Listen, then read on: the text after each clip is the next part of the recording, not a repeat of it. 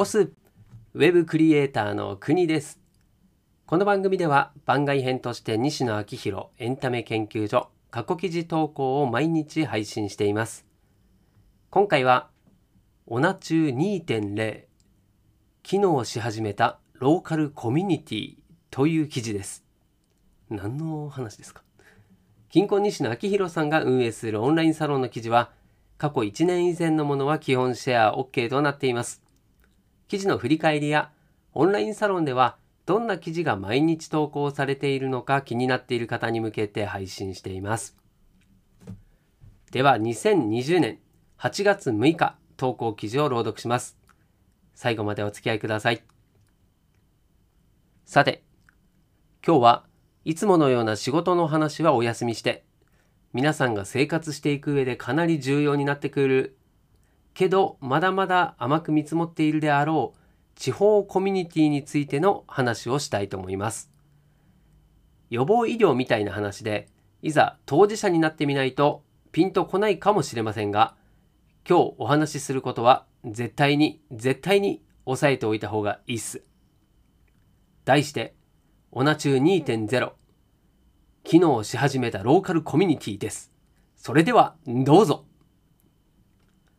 なぜ東京から新しい文化が生まれるのか。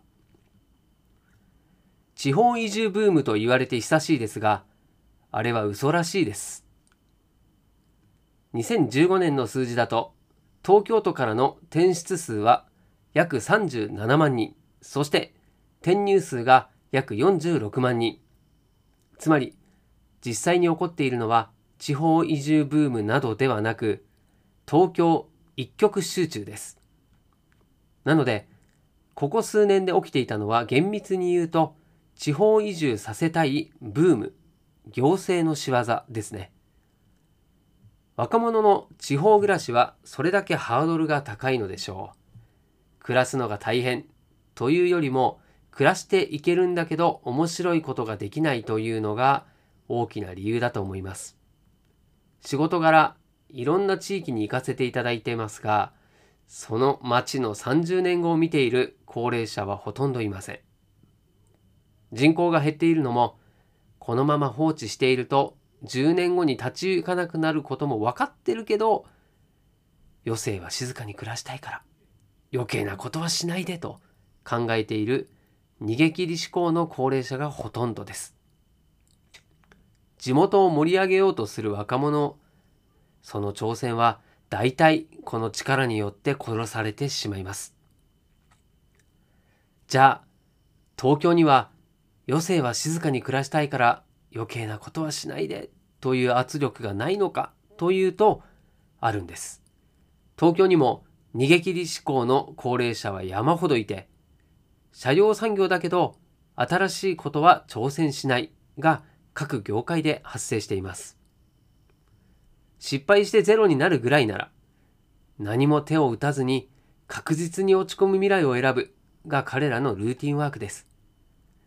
そんな中、なぜ東京から新しい文化が次々と生まれてくるのでしょうか。理由は簡単。東京は同じ理念を持った者同士の物理的距離が近く、徒党を組めるからです。一人だったら潰されてしまうけど、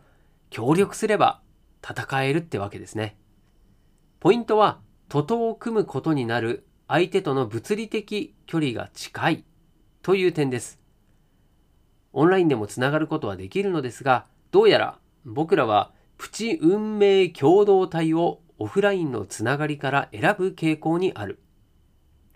スナックキャンディでは毎週学生が集まる曜日があって、そこに参加した学生なら経験していると思いますが、オフラインだと一緒に何かやろうぜという発言が簡単に飛び出してくると。どうやら僕らがパートナーを選ぶときは、そこまで合理的な判断をしているわけではなく、その場のノリが大きな割合を占めているみたいです。その場のノリで、えいやと徒党を組み、互いに背を押し合い、新しい文化を切り開くというのが東京ではよく起こっています。ちなみに、1、2年前は仲の良い起業家同士で徒党を組み、みんなでビジネス書シーンを発掘しました。本屋さんのビジネス書コーナーに平積みされている本のほぼ10割が友達の本でした。オナチュー2.0地方の最大の弱点は徒党を組むことになる相手との物理的距離が遠いということにつきます。おかげで自分と同じようなことを面白がっている人と出会う機会がほとんどなく、単独行動に出るしかありません。でも、単独だと余計なことはするなという圧力に潰されちゃうんです。僕らは長年この課題を攻略できずにいたのですが、ここに来て潮目が変わり始めています。今、全国各地にあるスナックキャンディーにはサロンメンバーが集い、先の熊本の水害では熊本在住のサロンメンバー同士が熊本県人会でコンタクトを取り合い、助け合うシーンが何度も見られました。いくら県人会を作ろうとも、例えば富山県人会が2名、熊本県人会が3名という規模だったら、物理的距離は遠いままなのですが、ここに来てオンラインサロンの人数が臨界点を超えたので、県人会が機能し始めた。要するに、地方でも徒党を組めるようになった。自戒を込めて話しますが、僕らはこのことを重く、かなりポジティブに受け止めた方がいいと思います。どう考えても可能性しかありません。もう同じ理念を持った人たちが近くにいるんです。あと、必要なのは自分と相手を接着してくれる会話のきっかけだけ。え？ー、同じ中学じゃん的な。今、映画煙突町のプペルのクラウドファンディングで各地域の子ども施設へ映画の前売り券をプレゼントしてくださる方を募っています。昨夜、ちょっとした実験として、クラウドファンディングを一括で告知するのではなく、各県人会にそれぞれのリターン、その地域の子ども施設を案内してみたんです。すると、すぐに支援のマッチングが決まったどころか、その施設の存在をその地域のサロンメンバーさんに案内できた上に、わ、この施設、うちの近所です。え？私ここ通ってたと、その施設をきっかけにコミュニケーションがポコポコと生まれました。ここでのつながりが少し未来の自分を必ず助けてくれる。店を構えている人からすると確実に集客につながる。これは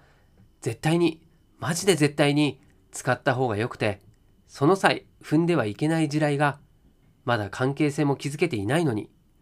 同じ地域にサロンメンバーがいるからという理由で、そのコミュニティに自分の店の宣伝を投げてしまうこと。これは本当にバカ野郎。テイカーの見本。違うんです。そうじゃない。別の理由でつながればいいんです。最初から集客しようとしなくてよくて、ウォーキング大会とかでいいんです。そこで関係性を築けば、ゆくゆく店の集客につながるので、ゆくゆく自分を助けてくれるので、それが集落の生き方っす。とにかく、県人会が機能し始めているので、上手に使うことをお勧めします。あなたが困った時に助けてくれるのは、あなたの挑戦の背中を押してくれるのは、同じ理念を持ったご近所さんです。会員数が臨界点を超えた今、県人会の存在は無視できません。有事の際を迎える前に、どうかつながっておいてください。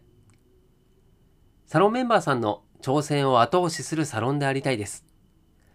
県人会のこういう使い方があるよというアイデアがあれば聞かせてください。現場からは以上です。はい、ということで朗読は以上でございます。東京は同じ理念を持った者同士の物理的距離が近く徒党を組めると。確かに。一人だったら潰されてしまうけど、協力すれば戦えるのは本当に精神的にも助かりますし、まあ、何より説得力とか機動力応援者の人数も大きく違ってきますよね。まあ、これを地域でできるようになるのは大きな可能性を秘めていると感じました。まあ、逆に挑戦しない言い訳にしていた人もいるんじゃないかなと思うので、まあ、言い訳にする理由が減っちゃうっていうのはある意味お尻を叩かれることにもなるかもと思います。物理的な距離感は大事な条件なので今からその使い道全員がハッピーになる方法を試行錯誤した方が良さそうです。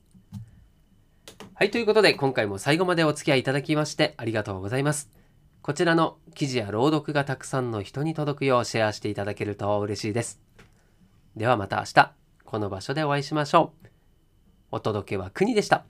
したっけね